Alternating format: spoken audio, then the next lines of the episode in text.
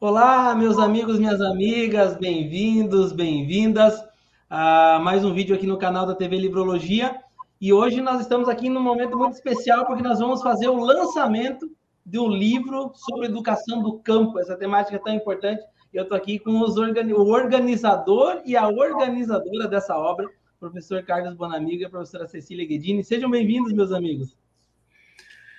Obrigado, Ivo. Obrigado à professora Cecília Pois é, Ivo, estamos aí para fazer essa divulgação do nosso trabalho, um trabalho coletivo. Só para iniciar, eu sou o professor Carlos Antônio Bonamigo, sou professor da Universidade Estadual do Oeste do Paraná, UniOeste, aqui de, de Francisco Beltrão. Trabalho no curso de Pedagogia e no curso da, de pós-graduação em Educação, que é o nosso curso mestrado. E também, juntamente com a professora Cecília, participamos da rede de formação de educadores e educadoras do campo, conhecimento, caminhos de conhecimento e resistência, e também líder do grupo de pesquisa, estudos, informação humana, educação e movimentos sociais populares. Então, estamos aí para dialogar sobre essa, essa obra que foi construída aí ao longo dos últimos dois anos. Maravilha. Cecília, se apresente também com a gente. Bom dia, todos e todas. Ivo, bom amigo, né? É uma alegria estar aqui e um agradecimento também por essa oportunidade, né, por fazer esse livro, publicar, estar aqui falando dele. É, eu sou professora Cecília, também trabalho no mesmo espaço que o Bonamigo, né, na UniOeste, campus de Francisco Beltrão, Paraná, com o curso de Pedagogia e o, a pós-graduação, mestrado em Educação. E também com a extensão, é, com várias escolas em toda a região aqui onde na abrangência da, do campus da UniOeste, né, a grande região sudoeste do Paraná, e com o grupo de pesquisa produzindo, né, trabalhando com a meninada, inserindo o pessoal do mestrado na, na pesquisa, nos trabalhos escritos, que estão também bastante representados nesse livro, né? É uma alegria muito grande poder estar aqui, participar da live e, trocar essas ideias e ver esse produto final desse processo de dois anos, né? Maravilha, Cecília, que legal. Agora me digam assim, para que o pessoal possa saber, é o primeiro livro da vida de vocês ou já existem outras obras sobre educação no campo produzidas aí ah, do grupo de pesquisa e dos pesquisadores e pesquisadoras que congregam o grupo de vocês? Fala, Cecília. É, não é o primeiro, né? É do grupo é o segundo. Fizemos o primeiro, que o Bonamigo está aí mostrando, né? No ano 2020, né? O grupo é, trabalhou, a gente tinha uma produção, aí veio a pandemia, cortou muita coisa do que estava proposto, e aí se teve a ideia, vamos escrever isso, vamos sistematizar, e saiu esse livro Branco dos Girassóis, como é popularmente chamado, que é uma primeira coletânea, né? De, de textos que a gente produziu nesse mesmo contexto, mas no momento mais inicial do projeto de extensão e do projeto de pesquisa. É, é importante ressaltar, Ivo, de que os nossos, as nossas produções, esses dois livros que nós fizemos ao longo desses últimos quatro anos, eles expressam as nossas atividades de pesquisa, ensino e extensão. Então, é uma, é uma marca de um trabalho que se estende por várias dimensões. Então, em primeiro lugar, no ensino. Bom, nós somos professores da graduação e da pós-graduação. Então, resulta daí inúmeras, inúmeras orientações de dissertações no, na pós-graduação e também de orientações da iniciação científica voluntária da graduação. E a gente faz um processo de vinculação, portanto, já na graduação com o programa de pós-graduação. E aí nós agregamos inúmeros estudantes, inúmeros graduandos e pós-graduandos para fazer parte de todas as atividades e aí com duas principais além do ensino, que é a que é a pesquisa. Então, na pesquisa, desde os projetos de iniciação científica na graduação, a professora Cecília coordena um projeto no nível do mestrado e também da graduação. Eu também coordeno um projeto, e dentro desse projeto de pesquisa, nós temos o nosso grupo de pesquisa, que é o GFEMP, né, que é o Grupo de Pesquisa, Estudos, Informação Humana, Educação e Movimentos Sociais Populares. Então, dentro desse, dessas atividades de pesquisa, nós organizamos desde as iniciações científicas, as orientações de mestrado. Uh, e também nós temos mensalmente, e é importante refazer isso, nós temos mais de 45 membros do grupo de pesquisas efetivos, e nós todos os meses realizamos atividades de formação, atividades de formação teórico-metodológica. Então, nós aprofundamos categorias teóricas, é, é, estudamos as metodologias, os métodos, os fundamentos é, teóricos e metodológicos para fortalecer os projetos individuais dos participantes do grupo e também para fortalecer a, o trabalho coletivo. Então, o ensino, a pesquisa e a extensão, a extensão é por meio da Refocar. Depois a professora Cecília aprofunda. Mas a, que eu coordeno a pesquisa e a professora Cecília tem como eixo principal coordenar a extensão por meio da Refocar. Por quê? Porque nós somos professores da graduação e da pós-graduação, mas talvez com uma identidade, né, Cecília? Nós somos Sim. professores que formamos professores. Nós trabalhamos com atuação na formação de professores. Bom, mas somos formação de professores no nosso curso de pedagogia, no mestrado em educação, mas, sobretudo, não, nós trabalhamos com a formação de professores e professoras das escolas públicas do campo, na construção da modalidade. Então, as atividades, o livro resulta exatamente da congregação desses três, dessas três dimensões do nosso trabalho de ensino, pesquisa e extensão dentro da universidade. Legal. Cecília, fala para nós então o que é a Refocar, para a gente entender o contexto da produção desse conhecimento. Porque o livro, né, Carlos, Cecília, ele não é assim, ah, vamos sentar aqui e vamos fazer um livro, né? Não. Ele é resultado, que vocês estão mostrando, de muito trabalho e muita pesquisa, ensino, extensão. E a Refocar, então, o que é a Refocar para o pessoal conhecer? Então, a, a Refocar, hoje, ela é um projeto de extensão permanente da universidade aqui do campus de Francisco Beltrão, claro, ligado à ProEx de Cascavel, né? Mas assim, ela, ela surge, ela se organiza a partir do ano, a partir do ano, digamos assim, vai sendo gestada, né? A partir do ano 2015, a, se inicia aqui no Paraná um projeto de extensão. É, 2015 foi aquele ano que o nosso querido governador Beto Richa ele jogou as bombas nos professores, né? Um, um fato conhecido em todo o Brasil. Então, nesse contexto, ainda tinha uma lista de escolas, além desse contexto, foi bem nesse período, ainda tinha uma lista de escolas que estavam na lista do fechamento, que era uma lista apavorante para os professores, para as comunidades, que já tinha saído do governo, né? já tinha saído uma lista. E aí um, fui procurada na universidade por dois, é, dois ou três professores, pedagogos dessas escolas, falando, professora Cecília tem que fazer alguma coisa, porque eles, nós tínhamos aqui os cursos de educação do campo, e eles foram para Cascavel, então nós ficamos, alguns professores aqui ficaram com essa referência da educação do campo, né, que seria eu e mais alguns professores. É, aí conversamos, e eu recente tinha voltado do doutorado, tinha defendido uma tese sobre modalidade, né? Aí foi pensei assim, vamos então tentar é, desenvolver essa perspectiva da modalidade enquanto a educação do campo se transforma numa política pública, né? Que ela realmente se efetiva na escola do campo, né? Porque a pergunta que não deixava de, de, ser repetida pelos professores, eles falavam, tá, a gente entendeu o que é educação do campo, mas e como é que eu faço lá na aula? Na aula? Como que eu faço lá na escola? Eles perguntavam muito isso, professora, mas a gente não sabe. Como que a gente faz lá? Então, a gente não dá mais esse conteúdo, a gente dá outro conteúdo. A gente faz como, né? Ninguém tinha noção de como fazer isso. E eu também, de anos finais de ensino médio, tinha um pouco de dificuldade de imaginar como você, que é a discussão que também eu tentei fazer na tese, mas não cheguei a tanto, né?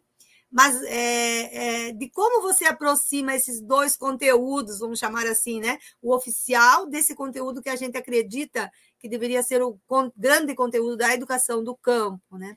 Assim que nasce então esse projeto nessa perspectiva. Aí nós vamos trabalhando com as escolas e em 2017 já eram seis escolas, né?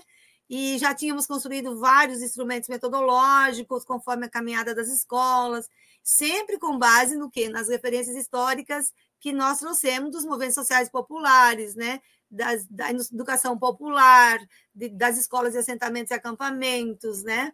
de escolas até profissionais, de é, espaços que se construíam agroecologia, dos cursos de formação de educadores da pedagogia da terra, das, das licenciaturas, enfim, tinha uma série de referências que foram dando esse lastro assim para que a gente pudesse então construir esses o que a gente chama de um instrumental metodológico que pudesse dizer ah modalidade então é desse jeito poderia ser desse jeito e aí que em 2016 2018, a gente então produz um material que é um caderno, uma espécie de cartilha, digamos assim, desse processo, e também cria, então, um projeto permanente de extensão, né? porque até então era um projeto que se encerrava cada ano, como é praxe na universidade, mas tem essa, essa forma de você fazer permanente, porque aí se agregaram mais escolas e não paramos de avançar, estamos nesse processo. Então, aí a, a grande contradição que fez com que a gente pensasse na forma de rede foi por quê? Porque os professores são, a grande maioria, contratados pelo processo seletivo simplificado, que se chama PSS aqui, né? E a escola do campo tem muito professor PSS, cheio de vontade de ficar ali, mas no outro ano ele não sabe para onde vai, ele não Muita rotatividade. Isso, essa rotatividade. E aí a gente pensava, como é que nós vamos manter uma identidade assim? Eles falavam, professor, a gente queria continuar com esse grupo, queria continuar com a formação, queria continuar com os eventos que tinha no meio disso. Aí foi pensando, pensando, ah, vamos criar uma rede, então. Então tá. E foi pensando com os professores que surgiu essa ideia, né? Criar um símbolo, criar uma camiseta, sei lá, coisas que fossem nos identificar. Criar uma identidade. Uma é. identidade de escolas públicas do campo da região, né? E foi, nas, foi surgindo assim, nesse processo de fazer coisas, se encontrar, fazer formação continuada. Na época tinha um processo assim forte de formação continuada, era no, pelo menos um encontro por mês com as escolas de vários municípios, né? que vinham para cá, para Beltrão, para a universidade, para fazer a formação. Então, nesse Maravilha. contexto, surge a Refocar. Então, a Refocar ela é, na verdade, uma, um resultado de um processo permeado de contradições, dificuldades, uma mediação que a gente foi construindo. Assim, né? Maravilha, Cecília, maravilha. Mas vamos lá, me digam agora, porque, porque assim, cada livro tem um nome, assim como os nossos filhos, vão se tornando nossos filhinhos, nossos livros, né? Por que o nome desse livro é o que é? Fala para o pessoal para que a gente possa entender melhor aí o, o, título do livro. Mostra aí, Carlos, o livro também, né? Olha, olha só, então, Educação no Campo, Desafios de Construir Novas Referências Históricas. Então, essa, é, essa é a capa, né? Tá, tá aí. Por que Educação do Campo? Em primeiro lugar, porque é o nosso objeto de trabalho. É o nosso projeto de que envolve a educação do campo. Nós nos envolvemos, como eu falei antes, em todas as atividades que nós fazemos dentro da universidade. E talvez, quiçá, da vida, né, Cecília? Que a gente assume a educação do campo como, como nosso objeto de trabalho, de vinculação, de vida. Então, nós, em primeiro lugar, somos pesquisadores, estudantes, somos divulgadores, fazedores de práticas pedagógicas curriculares, mas que tem como eixo central a educação do campo. Então, nós somos militantes da educação do campo, construtores da educação do campo, como uma modalidade cultural específica da educação nacional. Então, a partir dessa modalidade da educação do campo, nas suas mais diferentes perspectivas. Então, as pesquisas são em diferentes perspectivas, a, a, extensão, ela tem como objeto, obviamente, né, a formação de professores para as escolas do campo. Então, nós escolhemos a, a, o título Educação do Campo exatamente para fortalecer, para fortalecer a modalidade da educação do campo. Construir essa modalidade, dar uma feição, uma identidade às escolas da educação do campo, para que e trazendo trazendo essa construção desses movimentos sociais populares históricos que construíram, estão construindo, estão fortalecendo a educação do campo. Então, a, o objetivo nosso é fazer com que cada um que vá ler o nosso livro encontre no livro possibilidades de fortalecimento e construção da modalidade da educação do campo. Aí a professora Cecília comenta, porque tem uma palavra muito forte no subtítulo desafios de construir novas referências históricas. Por que isso, professora Cecília? É, então, é, é uma discussão, digamos, já de muito tempo, né? Para mim, para o meu processo profissional e também de, de educação popular, né? É, eu, quando eu me insiro de forma mais efetiva no, nos movimentos sociais do campo, digamos, né? Na verdade, ela começa com a pastoral rural em, na Diocese de Chapecó, Santa Catarina eu começo a entrar de vez nesse campo mais do rural mesmo para estudar, né? Pra... E em seguida eu vou para trabalhar na Fundep no Rio Grande do Sul, que era a Fundação de Educação, Pesquisa e Desenvolvimento da região Celeiro, onde vários movimentos transitavam e se construía ali cursos diferenciados, né? tanto de educação mesmo, de formação, ensino, quanto profissionalizantes. E, e formação de professores também nos municípios da região do Alto Uruguai e da região é, noroeste do, do Rio Grande do Sul, né? Então, a partir daí, a gente tem essa ideia de, de referências sendo construídas, né? Aí, depois dessa fase, eu venho para o Sudeste Paraná e vou trabalhar numa instituição para a qual construir referências era, uma, era a meta principal da instituição, que é acessoar aqui no Sudeste do Paraná, né?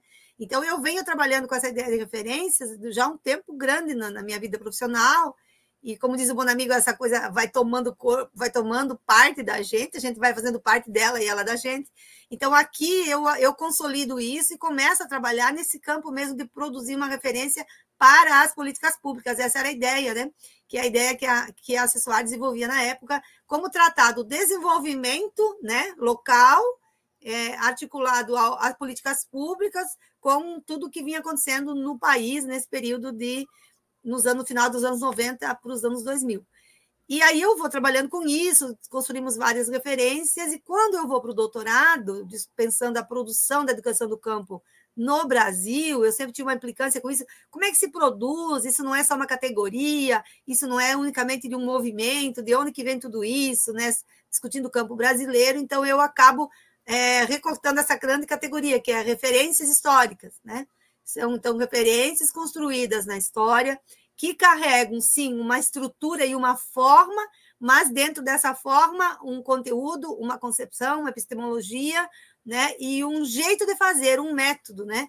Um jeito de fazer. E que, na minha percepção dos meus escritos, né, bebe fundamentalmente na educação popular latino-americana, né? Também com viés da educação popular mais de, de que, que vem da, da Europa, dos clássicos que nós conhecemos, mas que tem esse lado latino-americano de partir do sujeito, né?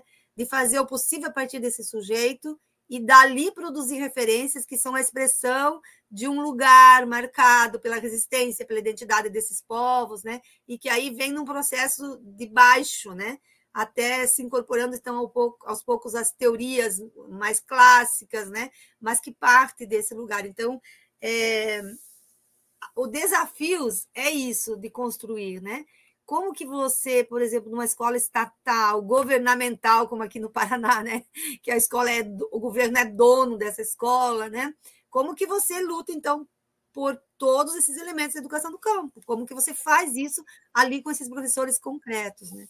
Então essa é um pouco a ideia do, do da segunda parte do, do livro, o livro vai expressar em seus diferentes capítulos, né? É, a ideia.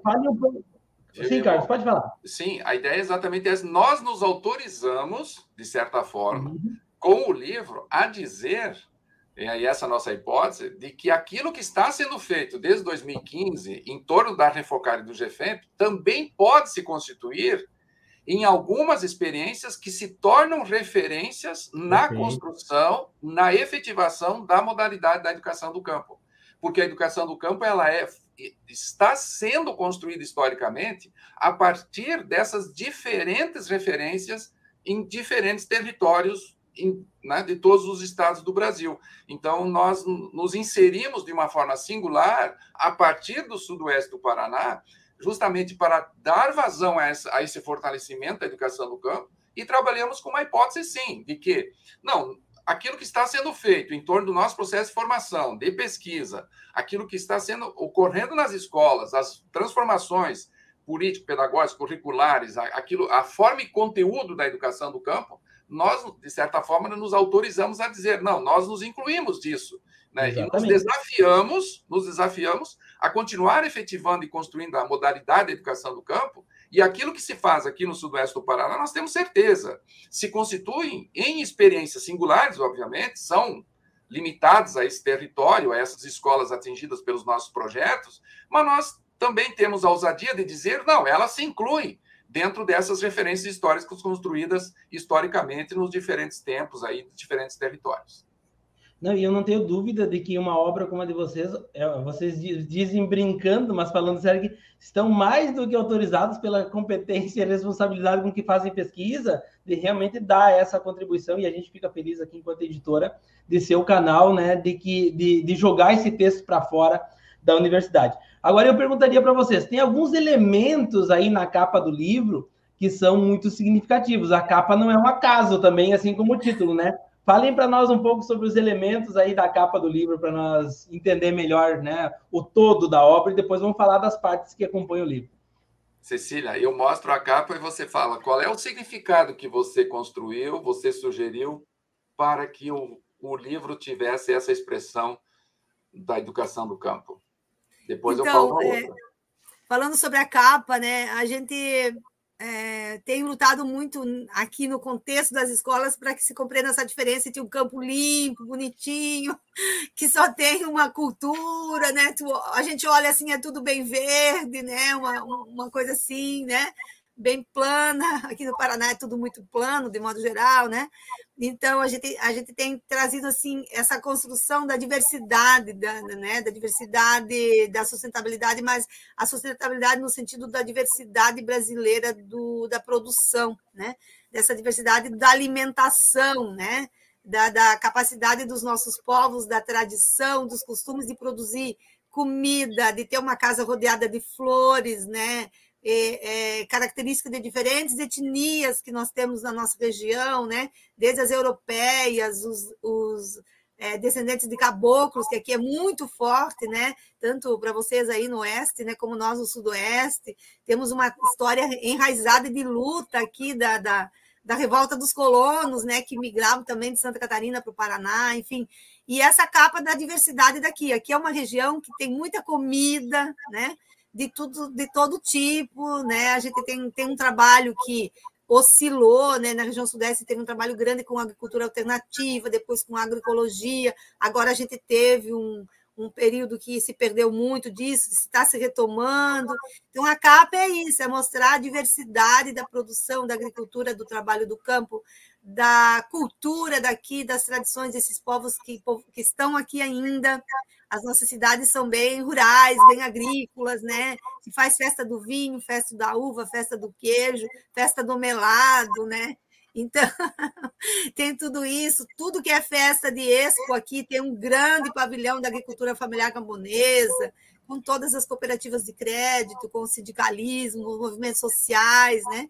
Então, essa característica do Sudeste Paranaense é o campo no qual a gente se situa para falar de educação do campo, né? É esse campo, né? Acho que é um pouco isso. E aí feliz também colorido, né?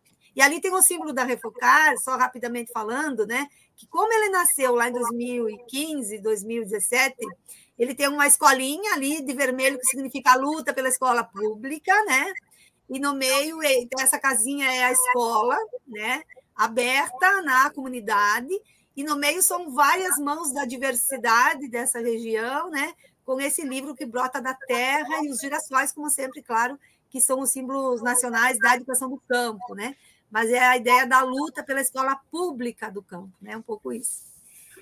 É, o, na verdade, né, Ivo, aqui, né, é um campo hegemônico no Brasil, né? É o campo do agronegócio, é o campo da monocultura, dos agrotóxicos, da contaminação, da destruição ambiental, da insustentabilidade do sistema e, a, e o colapso ambiental, como diz o autor Luiz Marx desse livro, Capitalismo e Colapso Ambiental. Esse é um campo, é um, é um, é um campo, é, mas é um campo vazio de gente.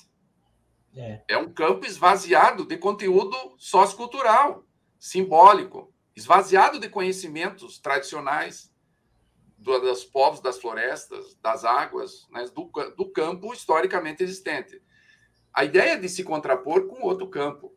Né? Então, nós, é um campo florido, é um campo colorido, é um campo com pessoas, com moradias, com tradições, é um campo de conhecimentos populares, é um campo que resiste, é um campo que luta, é um campo que institui sujeitos, que constitui sujeitos, e não apenas a terra a serviço da acumulação capitalista. Quer dizer, é a terra para viver, é a terra para sobreviver, é a terra para produzir alimentos. Não é uma terra para produzir negócio, para produzir lucro e para produzir commodities. Então, a educação do campo, ela se vincula a um campo, como a professora Cecília falou. Então, é por isso o nosso exagero no colorido. Ah, é, é um exagero do colorido, mas nós queremos exagerar no colorido exagerar na multiculturalidade, exagerar nos símbolos, nas referências, naquilo que as populações camponesas né, produzem, vivem, se constroem dentro desse movimento que se vincula à produção, vida, agroecologia, sustentabilidade, educação, conhecimento científico, conhecimento para intervir, transformar, produzir um campo capaz de proporcionar a vida, né? proporcionar um ambiente sustentável. Essa é a nossa ideia em relação àquilo que a professora Cecília, para, em relação à, à capa do livro, né? essa expressão.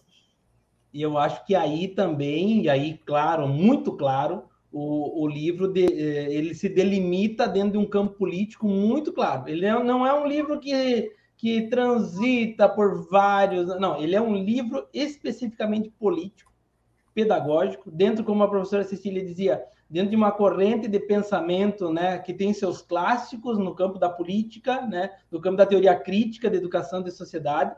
É um livro também que uh, se, de, se, se, coloca, como se diz, como uma contribuição para aprofundar essas reflexões e empoderar cada vez mais, tornar cada vez mais forte esse movimento. Ou seja, ele é um livro político. E, e nós da livrologia temos clareza de que é esse tipo de livro que tem que ser publicado e tem que ser vinculado para que a gente possa fazer desse conhecimento produzido por vocês uma forma de intervenção e transformação da sociedade, né? Eu acho que é muito importante para talvez para quem esteja ouvindo, né, uh, entender que ainda existem editoras no Brasil que apostam nesse tipo de conhecimento, né? E que a gente não fica se escondendo daquilo que a gente produziu, bem pelo contrário, a gente tem lado, né? E a gente aposta nessa nessa, nessa perspectiva de que o conhecimento produzido nesse campo, né, é, ele é transformador, né? Mas me digam agora o que, que tem. Talvez as pessoas já estão pensando, né? Nós estamos aqui falando há 25 tem minutos. Nesse livro? O que, que tem nesse livro, então, de tão especial que valeu a pena publicar, né? Cecília, compartilha para nós a estrutura do livro, porque depois a gente vai mostrar uns vídeos aqui das autoras, né, das protagonistas e dos protagonistas que ajudaram a compor essa obra, né? É, olha, eu não sou nada, ou digamos, eu sou menos organizado do que o professor Amigo, né? Que ele é ele é clássica e cartesianamente organizado. Então, essa tarefa de organizar o livro sempre é para ele. Eu acho os autores, ajudo na temática, faço espalho tudo assim, né? E o professor amigo sintetiza. É, essa é uma combinação que nós temos, né? Alguém se preocupa um pouco mais com a forma, outro com o conteúdo, né? e a gente se distribui nessas tarefas, Ivo. Mas, sem dúvida, eu faço esse ressalto, viu, Ivo, que você acabou de fazer. Eu acho que a livrologia, a gente se sente também muito agradecido por, por ser acolhido por vocês e por você como editor, de, de organizar, de, de, dar vazão a esses nossos conteúdos que nós estamos dispostos, então, nesse livro. Ao todo, são mais de 450 páginas, então é um livro de fôlego, vamos falar assim, porque é uma obra coletiva. Nós temos 23 capítulos e 36 autores e autoras, mais autoras, obviamente. Então, 80% são autoras, e isso é muito importante para nós, para a educação do campo, para as professoras. Então, é, para os docentes, para, né, para os sujeitos sociais do campo. Então, isso é muito importante também ter essa característica, né? ter essa característica de, de ser contra-hegemônica em todos os sentidos, inclusive na questão de gênero. Nós temos, então, os 23 capítulos, e esses 23 capítulos, é, nós temos três categorias que eles se distribuem, Ivo. A primeira são as dissertações e teses concluídas ou em andamento. Então, o que refletem os, os 12 capítulos? Nós temos 12 capítulos que expressam as pesquisas que foram ou estão sendo realizadas no âmbito das dissertações e algumas teses do, dos membros do grupo de pesquisa. Então, primeira, a primeira categoria, então, são essas dissertações e teses. Depois, nós passamos, então... E a segunda categoria, que é aquilo que eu estava comentando antes das atividades de ensino, de pesquisa e extensão, que é a, os projetos de iniciação científica. Nós, desde a da primeira série, quando iniciamos os trabalhos com os nossos estudantes, a gente sempre vai observando e vai identificando potencialidades que estão lá na sala de aula. E aí um convite, uma disposição dos estudantes, e muitos se inserem nos processos de iniciação científica. Então, nós temos capítulos extraordinários de pesquisas realizadas na combinação tanto da, da orientação da professora Cecília quanto de minha orientação. Então, nós temos cinco capítulos que se originam da, da iniciação científica. E, por fim, nós temos as pesquisas e relatos de experiências e pesquisas individuais, assim, que são experiências e pesquisas é, específicas de um determinado grupo, de determinadas pessoas. Então, nós temos aí que inicia o nosso livro, é o capítulo da professora Cecília, né, numa, numa, num, num conteúdo que, que traz uma, uma abordagem teórico-metodológica de desenvolvimento da pesquisa, assim como temos relatos de experiências é, vistas a partir daquilo que, que, que, as escolas estão construindo em termos de agroecologia ou outras experiências. Então, são essas três estruturas. Então, os nossos 23 capítulos eles se dividem dessa forma. E o que nós fizemos, então, Ivo? Nós fizemos uma. Que, que as pessoas possam é, conhecer um pouco esses nossos autores e autoras. Então, nós temos alguns vídeos, alguns relatos algumas sínteses desses capítulos da primeira das dissertações e teses concluídas ou em andamento. Então, se você achar que é conveniente, a gente passa o vídeo e aí depois a professora Cecília comenta um pouquinho em relação a, a esses conteúdos dessa primeira dessa primeira parte do livro, dessa primeira divisão que são as dissertações e teses concluídas. Maravilha. Vou colocar assim, já vou colocar o primeiro vídeo então e aí depois a gente vai comentando eles. Vamos lá, vamos ver se vai dar tudo certinho aqui na nossa, nossa estrutura aqui.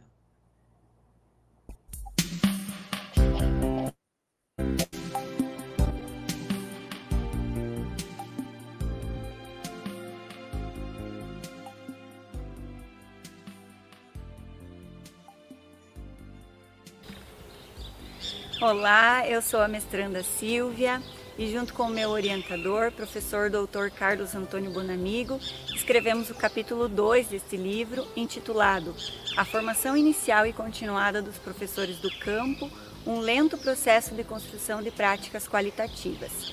O capítulo busca analisar os processos de construção das políticas públicas em formação inicial e continuada de professores, desde o início da República Brasileira até a década de 90 foi possível verificar uma lacuna existente em políticas públicas abrangentes de formação continuada de professores que atuavam nas escolas rurais. É, experiências qualitativas que foram verificadas, elas foram fruto da ação dos movimentos sociais populares do campo. É, essa pesquisa foi importante, pois, pois ela faz parte de um é, conjunto né, de pesquisas teóricas que a gente está desenvolvendo para a dissertação do mestrado em educação.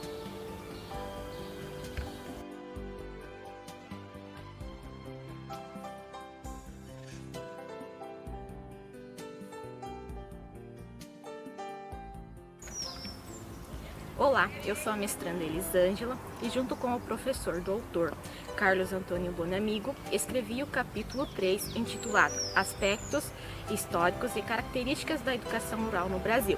Então, este capítulo ele discute a história da educação rural no Brasil desde é, 1879 a 1930. Então, ele traz as características determinantes e não determinantes da educação rural neste período. Então esta publicação ela é importante porque discute a história da educação rural, mostrando esse movimento contraditório da educação rural, pois ao mesmo tempo que as famílias elas reivindicavam escolas perto de casa, ela, essa educação ela também foi excludente, porque ela possuía um currículo com características das escolas urbanas.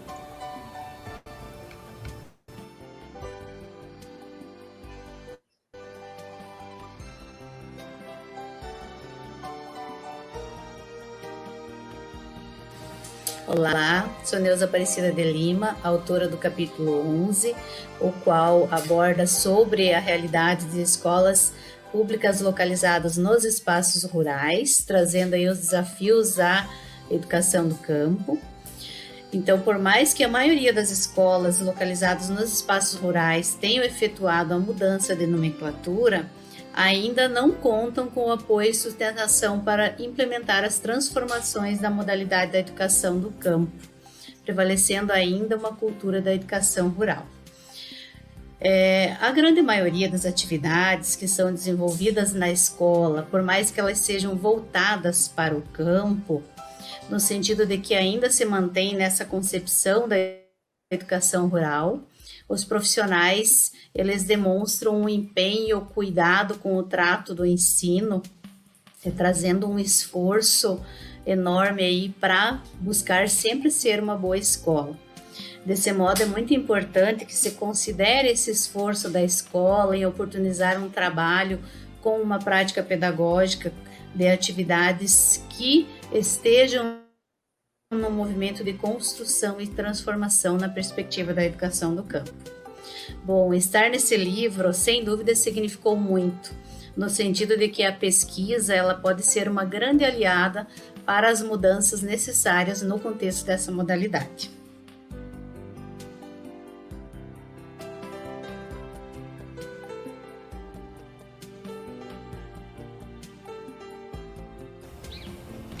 Olá, meu nome é Luciane, sou mestre em educação e autora do capítulo 12. O capítulo 12, então, ele é resultado de um trabalho de dissertação do programa de pós-graduação estricto senso da Universidade eh, Estadual do Oeste do Paraná, que vai irá tratar da formação continuada de professores da Refocar. O que seria a formação continuada de professores da Refocar? Foi uma formação continuada e é uma formação continuada porque ela ainda está em curso, desenvolvida em rede a partir das necessidades encontradas nas escolas que estavam localizadas no campo e ainda não tinham o caráter de escola do campo, porque elas estavam localizadas no campo é, em meio a uma contradição de fechamento e nuclearização dessas escolas. Então, quando foi criado é, e quando foi pensado no processo, na formação continuada em rede, que depois materializou-se a refocar, é, pensou-se é, em proporcionar aos professores uma formação para que eles conhecessem a escola e também participassem desta integração entre escola, comunidade e educandos. E neste processo é, é, de contradição, fechamento, nuclearização, alta rotatividade dos professores, é, foi se tecendo uma rede coletiva entre professores é, educandos e comunidade. E, e, os resultados da pesquisa e que estão presentes no capítulo, eles evidenciam que é, essa rede coletiva elas teceram é, a característica de identidade e pertencimento, porque a identidade ela está altamente ligada, o conceito de identidade está ligado ao local onde você está. E o pertencimento trata-se do sentido aquilo que você está fazendo. Então, por meio das entrevistas realizadas, dos dados levantados, os professores, juntamente com a, a equipe pedagógica e, e, também os agentes educacionais, mostraram-se que, mesmo com alta rotatividade, os professores queriam fazer parte do projeto e não queriam deixar as escolas, mesmo o ano letivo, se encerrando e eles tendo que mudar de escola. E, então, fazer parte é, deste capítulo é, dentro do livro que trata sobre a história da Refocar, trazendo os dados da Refocar desde a sua criação, é um grande privilégio, porque pesquisar a Refocar desde o meu projeto de iniciação científica, é, além de ter um grande significado, também tem um sentido de vida, porque eu vim de uma escola que estava situada no campo e ver a escola do campo fazer-se ao longo de um processo de formação continuada é uma grande conquista.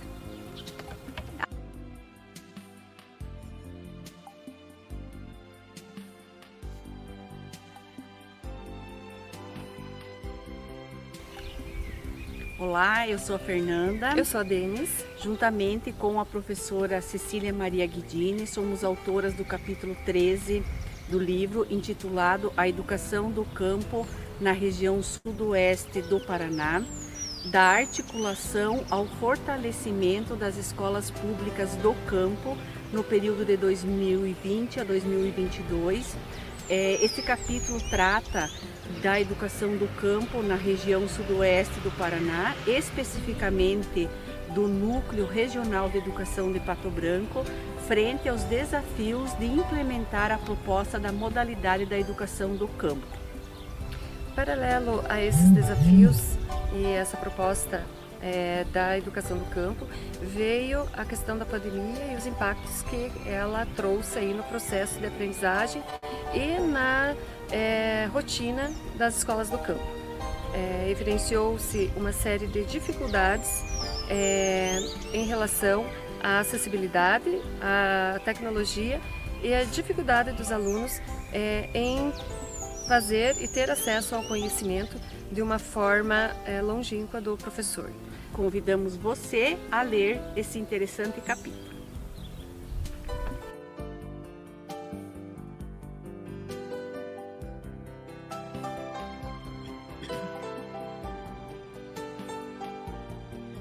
Meu nome é Juliane Lino e estou mestranda do programa de pós-graduação em Educação do campus da Unioeste Francisco Beltrão, com uma temática de pesquisa que é a música nas escolas públicas do campo da região sudoeste do Paraná e seus territórios. Essa pesquisa está sob orientação da professora Cecília Maria Guedini, que é uma das organizadoras desse livro, e é sobre um movimento introdutório de compreensão de questões que cercam esse objeto de pesquisa que trata o capítulo 14, que é de minha autoria. Bom, e esse capítulo ele propõe então reflexões acerca da educação, em suas possibilidades, mas especialmente em suas contradições dentro de uma sociedade capitalista. E pensando então qual o espaço da arte, da cultura e da música numa sociedade com tais características. Com relação ao significado então da experiência de ter publicado esse capítulo, eu destaco, para além da, dos cumprimentos que nós temos enquanto mestrandos né, de publicação a, e do exercício da escrita propriamente dito, a questão de poder fomentar essa discussão então sobre a música nas escolas públicas localizadas no campo.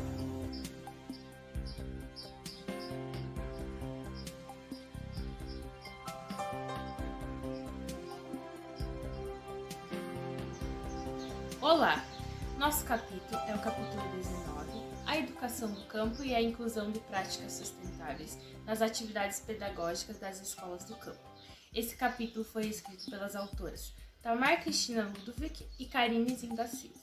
No nosso capítulo, nós contextualizamos a respeito da educação do campo e as políticas públicas implementadas para esta modalidade de ensino.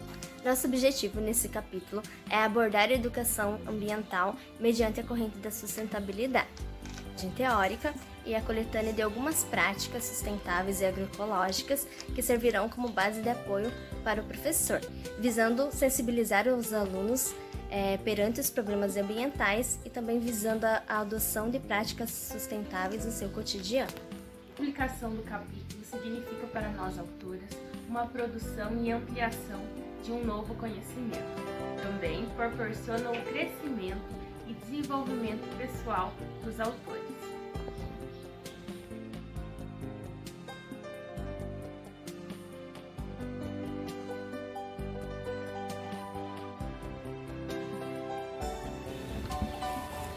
O meu nome é Lirane Maeski, sou mestranda do curso de Educação na Unioeste de Francisco Beltrão a minha participação no livro foi no capítulo 22, o caráter educativo das ações sindicais do Sindicato dos Trabalhadores em Educação Pública de Francisco Beltrão no período de 2012 a 2022. É, foi uma experiência nova, mas significativa e representa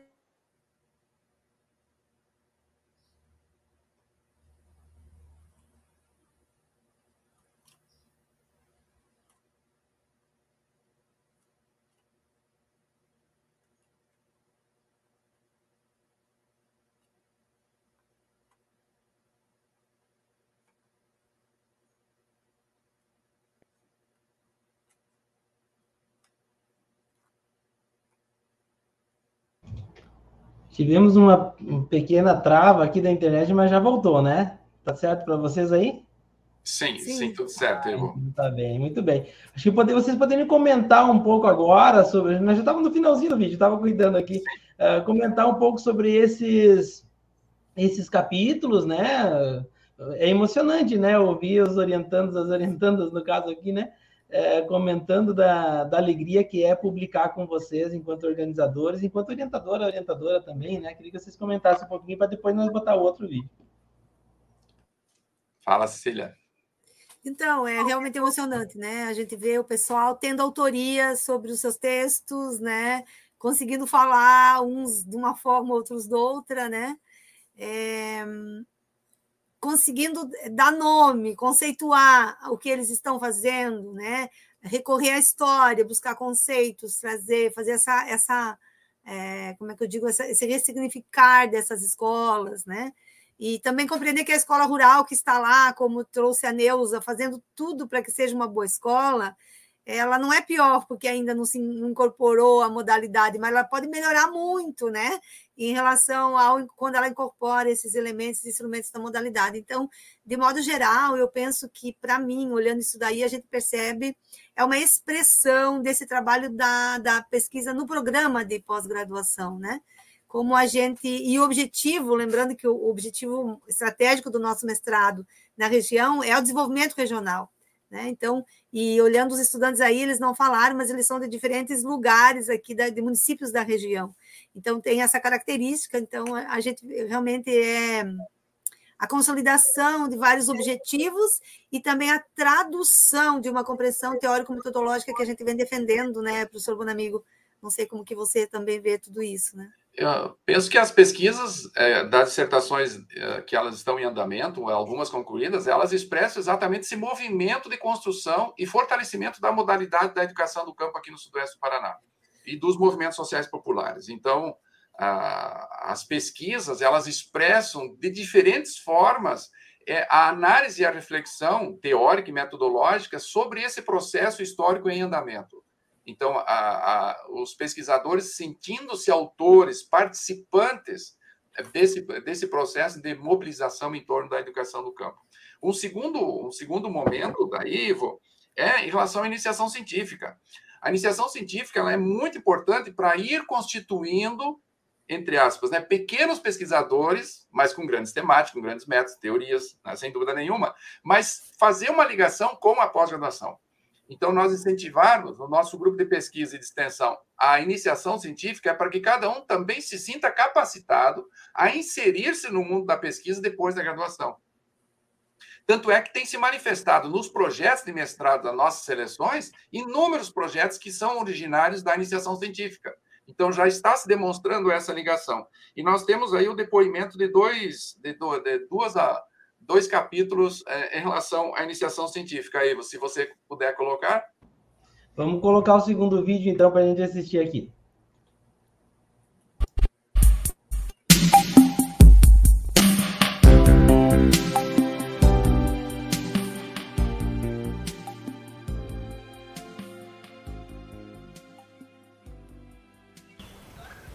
Olá, meu nome é Daniele Cardoso e, juntamente com o professor Carlos Antônio Bonamigo, nós somos autores do capítulo 7 do livro. Esse capítulo traz um levantamento de dados das escolas públicas municipais do campo e também estaduais aqui na região sudoeste do Paraná. Levantamos número de estudantes, de escolas, de professores contratados pelo processo seletivo simplificado, assim como contratados pelo processo de contratação efetiva. E a partir dos dados levantados desde 2019 e uma atualização em 2021, nós verificamos que até 2019 havia um, uma manutenção no número de escolas da nossa região Contudo, a diminuição de estudantes era significativa, em torno de 40%. Hoje, essa referência do número de escolas começa a mudar e nós temos o fechamento massivo de escolas na nossa região. Também observamos que a rotatividade de professores nessas escolas é significativa, haja vista que muitos professores são contratados pelo regime de processo seletivo simplificado e temporário. A partir desses levantamentos, nós levantamos algumas problemáticas que envolvem as políticas de contratação de professores e também de manutenção das escolas públicas do campo aqui na nossa região. Essa produção é muito significativa. Diferente de muitos colegas, eu não sou estudante do campo, tempo não sou oriunda dos movimentos sociais, mas aprendi durante o processo de formação que a luta pela terra, pela educação de qualidade e pela manutenção das escolas públicas do campo se torna uma luta de todos nós.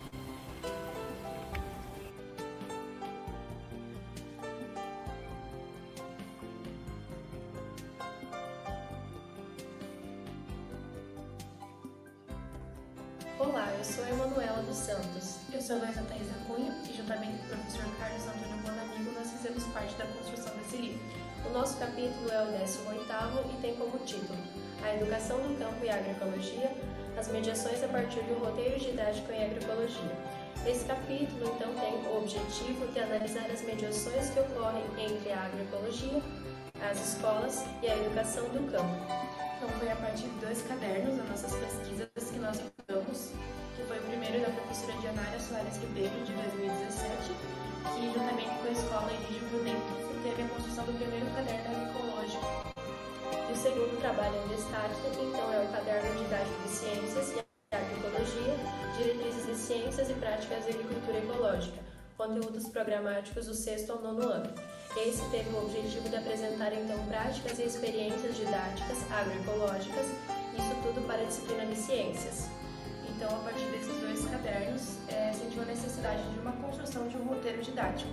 Então, a partir do CREP, do Currículo Paranaense, nós desenvolvemos um planejamento que pode ser levado às escolas do campo, é, que vincula as práticas agroecológicas, o conteúdo das disciplinas para serem trabalhadas em sala de aula.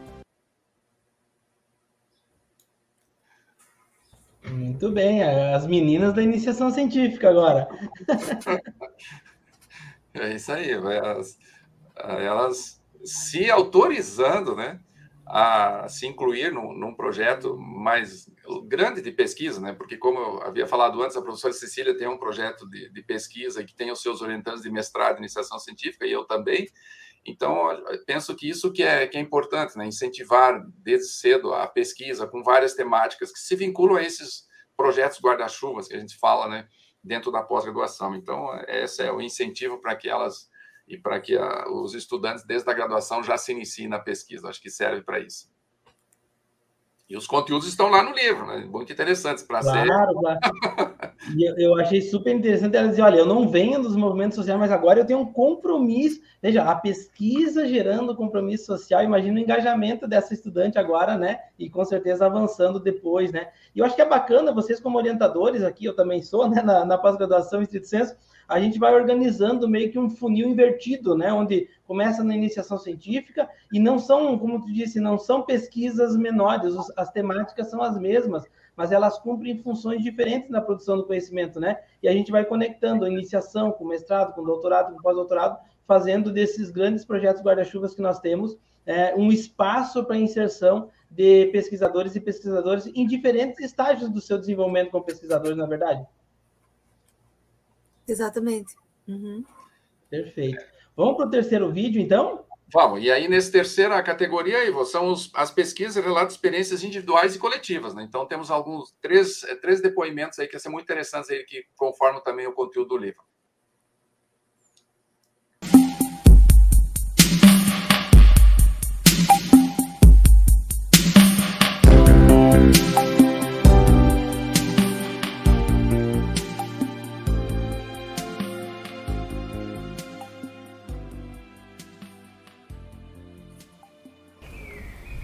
Olá, meu nome é Ângela, eu sou autora do capítulo 15, A Educação no Campo e o Tempo Integral.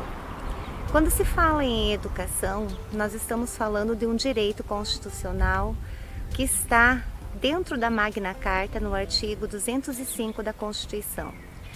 Ao falar de educação no campo, a educação no campo é fruto de várias lutas dos movimentos sociais e quando falamos em educação no campo, também podemos dizer que muitas políticas públicas, elas estão atreladas a ele, muitas questões governamentais.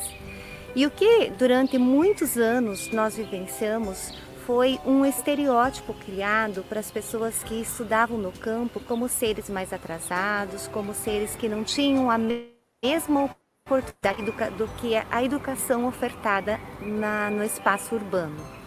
Quando falamos nesse sentido, podemos afirmar que a educação em tempo integral é um meio que aproxima a educação do campo com a educação é, urbana, aproximando interesses e possibilitando que todos os sujeitos que estudam no campo tenham uma educação igualitária, tenham uma educação com condições para aproximar todos os interesses, aquilo que é vivenciado no campo, com maior prioridade.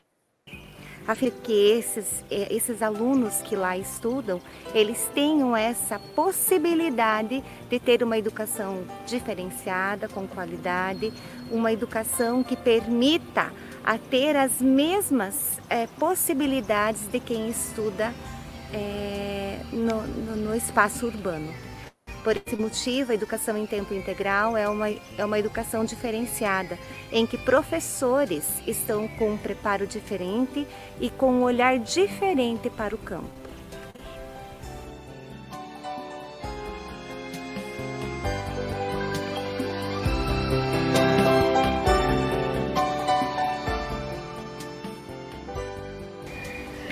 Meu nome é Daniele. O meu é Ana Cláudia. Somos acadêmicas do quarto ano de Pedagogia pela UniOeste, campus de Francisco Beltrão e bolsistas do programa Universidade Sem Fronteiras. A nossa contribuição com o livro foi o capítulo 16, Escolas Públicas do Campo Multianos, Mudanças e Inovação. O nosso capítulo, na verdade, leva o nome do projeto de extensão aqui do campus da UniOeste Francisco Beltrão, parte do programa Universidade Sem Fronteiras.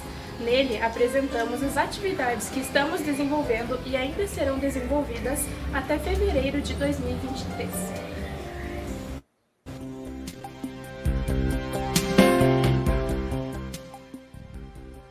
Olá, sou Tânia Regina Moreste Fabiani, estou na direção da Escola Estadual do Campo Marechal Deodoro da Fonseca, no município de Peri. E juntos participamos do projeto de extensão da UniOeste com a Refocar. Nestes últimos anos, nós fizemos estudos, estudos construímos artigos que foram compilados no livro Educação do Campo, Desafios de Construir Novas Referências Históricas, onde nossa escola relatou uma experiência sobre a agroecologia nas escolas do campo. Para nós, foi de fundamental importância este trabalho, pois apresentamos aos nossos alunos uma fonte nova, diferente de trabalhar no campo e com o campo fazer tecnologia, fazer renda e ter uma qualidade de vida melhor. Durante a implementação deste programa na nossa escola, realizamos trabalhos com a horta, visitas ao SAF na Universidade Federal é, Tecnológica de Dois Vizinhos, trabalhamos com as, os agricultores familiares e colocamos em prática o estudo, a vivência dos conteúdos historicamente construídos.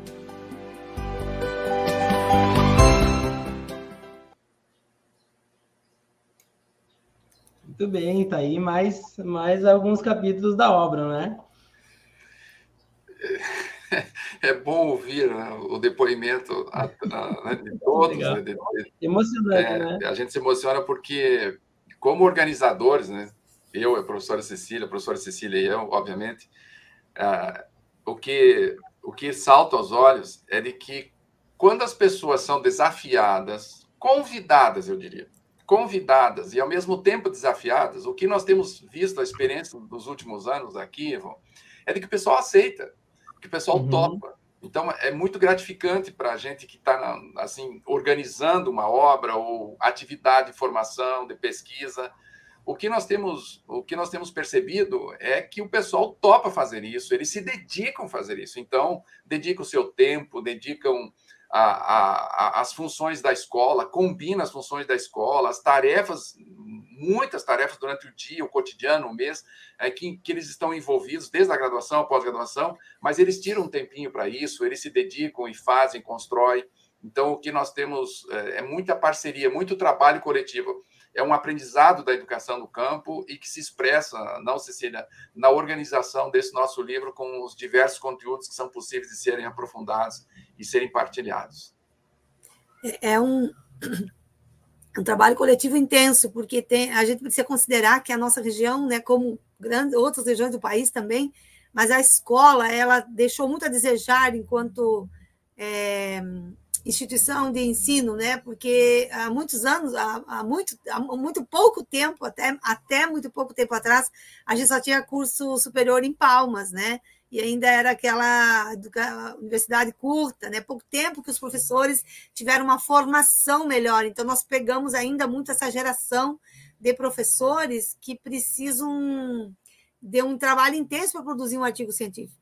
Então, por isso é um trabalho muito coletivo, porque tanto quem vem da escola, de uma escola que não tinha oportunidade, quanto hoje, que é uma escola um tanto precarizada, exige isso. Se não for esse trabalho coletivo, por exemplo, que o Bonamigo falou no início, nós temos 45 pessoas que participam do grupo de estudos todo mês, né? É o que, que é isso? É essa busca, sabe? Eles querem, eles apostam, eles querem estudar, eles querem escrever, mas precisa retomar a formação porque o que a escola lhes deu não permite que eles escrevam um capítulo de livro, né? Então vamos lá, coletivamente, a muitas mãos, conversar, contar o que está fazendo, né? Acho que esse, essa grande coletividade no sentido de desenvolver e trazer o conhecimento científico mais próximo da região em que se insere a universidade, os programas e a pesquisa, a extensão, né? É essa a perspectiva, penso eu. Maravilha. E ah, dá para sentir na fala das meninas essa essa alegria de participar e também uh, uma certa, vamos chamar assim, de satisfação né, em saber que agora são produtoras de ciência, produtoras de conhecimento, que vai intervir e transformar a realidade. Acho que isso é nítido nas falas delas, na alegria com que elas expressam, né, que são autoras e coautoras junto com vocês desse material. É, eu quero fazer falar duas coisas bem simples aqui. Primeiro, dizer que para nós da editora é um grande prazer poder ser o canal de divulgação dessa obra. Né? E convidar quem está nos assistindo ou nos ouvindo no podcast, que na, na descrição do vídeo do podcast tem o um link para você baixar gratuitamente o e-book na íntegra. Isso é um compromisso social também da editora Librologia para que a gente possa divulgar o conhecimento científico produzido com recursos públicos, não é, Carlos e Cecília? Portanto, eles têm que estar públicos. Ah, professor, mas eu gosto de ler o livro, pegar ele na mão. Não tem problema. Existe também essa possibilidade. No mesmo link, você pode, se quiser, adquirir uma cópia impressa ou entrar em contato com os organizadores. Mas ele está disponível na íntegra no link, ou você entra no site librologia.com.br e você encontra ele facilmente, tá? É, e para nós finalizar, nosso, e também agradecer vocês dois por poder oportunizar aqui uma hora do tempo de vocês, valioso, que a gente sabe nas agendas, né? Nós estamos gravando hoje é, no, no, no, mês de dezembro de 2022, né? Que esse vídeo vai ficar disponível por muito tempo, tenho certeza, para divulgar a obra. É, o tempo de vocês estar aqui conosco, conversando, dialogando e, e, e dando mais visibilidade para isso. E para encerrar, eu quero fazer um, uma convocação, mesmo tempo que vocês façam suas considerações finais, mas também queria que vocês avaliassem o sentido e o significado dessa produção científica contida no livro para o fortalecimento da educação do campo, né? E aí, ao mesmo tempo, façam suas considerações e suas despedidas aí para os nossos ouvintes e nossa audiência. Cecília, começa você então. Sim, o, eu penso que o sentido, o sentido disso, né, é, quando a gente coloca isso no, no, grande Brasil, né? A gente pensa em 1997, né? E aqui no Paraná, eu me refiro à primeira conferência, aqui no Paraná em 2000, né? 400 pessoas de tudo que é canto do Paraná, e a gente meio assim, pá, o que, que era essa educação do campo, né? E como a gente ia fazer tudo isso? Então, eu acho que, que o sentido que tem de chegar a um lugar, né? Chegamos a um lugar aonde as novas gerações de professores estão pensando sobre isso. E temos uma política pública conquistada que precisa ser construída nas, nos espaços sociais. Então, são 20 anos, 22 anos, né? De uma luta, de uma, de uma história que se consolida também num escrito, num livro, né? Eu penso que para quem foi é, sujeito como eu da educação do campo, isso é uma, o significado muito importante é o significado da importância do processo de produzir sujeitos e produzir teoria, produzir ciência, sabe? É processual, né? Não é uma descoberta que de hoje para amanhã. Então, a minha consideração final é: vamos. É, não vamos parar de fazer o processo, não, não dá para parar de fazer o próximo passo o que temos é o próximo passo e ele vai nos levar para um lugar desde que a gente tenha um horizonte e saiba para onde ir, né? Que eu vejo muito isso nesse nosso material. Quando nós começamos o projeto Ascensão em 2015, mesmo quando eu decidi organizar o GFEMP, que foi uma, uma outra perspectiva de, de, de de educação do campo, que eu me desmembrei de um outro grupo de pesquisa para produzir isso. Não, não está pensando em livro, nem nada disso, né?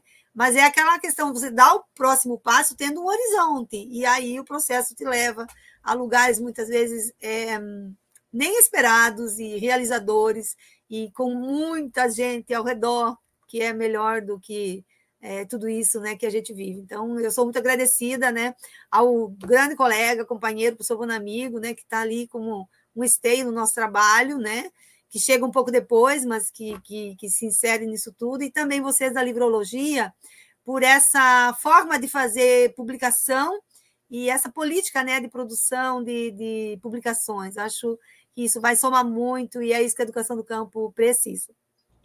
Que bom, que seja a Librologia o grande canal da educação do campo do país e de, de quem mais quiser chegar, a gente está de portas abertas. Carlos, bom amigo, suas considerações. Pois é, é, como organizador, assim, como alguém que, que colhe e arruma aquilo que coletivamente foi construído. E durante a pandemia, nós tivemos assim momentos e continuamos talvez né? A pandemia nos ensinou muita coisa. Mas uma, algo que eu dizia nas nossas lives e estudos, no período mais forte da pandemia, é de que cada um não se sentisse sozinho, que nós estávamos juntos, mesmo à distância, mas nós estávamos juntos. Então, aquilo que eu sinto ao nós publicar esse livro e ao nós expressar no livro aquilo que nós vivemos em todo esse período. O que nós vivemos nos encontrando, estudando, conversando, é, pesquisando, fazendo perguntas um ao outro, um ajudando o outro, um contribuindo com o outro. E nós temos aqui, Ivo, na região sudoeste, uma característica muito interessante. Aqui na região sudoeste tem uma cultura singular e tem pessoas que se destacaram na construção nacional da educação do campo. E nós temos o privilégio de contar com uma dessas pessoas, que é a professora Cecília. Então, não nos espanta nós produzirmos uma obra de mais de 450 páginas, com mais de 35 autores e autoras. Então, nós temos um grupo coletivo que é muito bom, é muito realizador fazer parte disso. E nas bancas, nas qualificações, nas disciplinas, na construção do livro. Então, é um motivo de muita realização. Por isso, Ivo, eu faço esse agradecimento em três direções. A primeira, a professora Cecília, porque ela congrega um grupo, Ivo, extraordinário em torno dela e revoluciona a forma de atuação na extensão e na pesquisa dentro da universidade. E impulsiona e puxa o pescoço de todos, seja de estudantes, seja de professores, de professoras nas escolas, seja do nosso grupo. E é uma forma. A mente explode de, de tantas ideias e tantas formas criativas de impulsionar o nosso trabalho no cotidiano. Então, essas companhias são muito realizadoras. Uma outra em relação ao nosso grupo de escritores, autores e autoras que se dispuseram a dar seu tempo, a sua contribuição. Então, um agradecimento especialíssimo a todos, a, a, aos nossos professores e professores, estudantes que se dispuseram a participar dessa obra coletiva.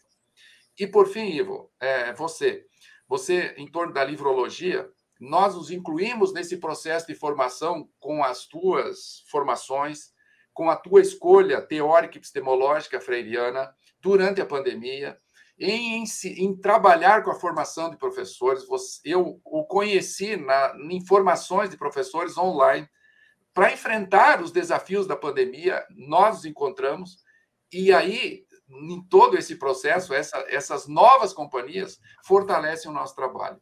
Então, a editora Livrologia, você pessoalmente, a professora Cecília e a todos, assim, se eu pudesse, eu dizia a característica e o nome de todos os nossos autores e autoras desse livro, mas eu, como organizador, juntamente com a professora Cecília, é esse agradecimento né, de nós produzir, pro, poder oferecer a leitura de inúmeras outras pessoas, está disponível no link, né, no nosso livro, a inúmeras a variadas pessoas para continuar esse diálogo em torno da educação do campo. Então, eu me sinto profundamente realizado e, ao mesmo tempo, muito agradecido por nós construir esse trabalho coletivamente, celebrarmos, né, ao final de 2022, mais esse trabalho coletivo que expressa né, tudo aquilo que nós fizemos nos últimos tempos, tanto na pesquisa, ensino e extensão. Então, eu é, agradecimento mesmo de, de, de nós nos sentirmos realizados por produzirmos coletivamente essa obra. Maravilha, Carlos, maravilha, Cecília. Agradecer, agradeço mais uma vez vocês dois. E vamos convidar todo mundo que está assistindo ou que está nos ouvindo que compartilhe, compartilhe esse vídeo, faça chegar a mais pessoas, porque aí o livro também chega a mais pessoas, né? Compartilhe, siga o nosso canal para saber das próximas publicações, inclusive do Carlos e da Cecília, que com certeza nos próximos 20 anos vão produzir muita coisa bonita juntos, é, fazendo com que as pessoas entendam melhor o que, que é a educação do campo, né? Especialmente por via da pesquisa, né? Então, muito obrigado. Uh, agradecemos aí a, a, todo mundo que está nos acompanhando e convidamos vocês a seguir o nosso canal no YouTube, a seguir o nosso podcast. Se você está ouvindo no, no, Spotify, no Apple Podcast, no Google Podcast, segue o nosso podcast, porque com certeza você vai poder acessar muito mais conteúdo bacana como esse. Pesquisa, ciência que é produzida no interior do Brasil e com muita qualidade. Então, muito obrigado mais uma vez e a gente se vê na próxima live de lançamento dos livros da Livrologia. Um grande abraço tchau, tchau. Tchau. Valeu.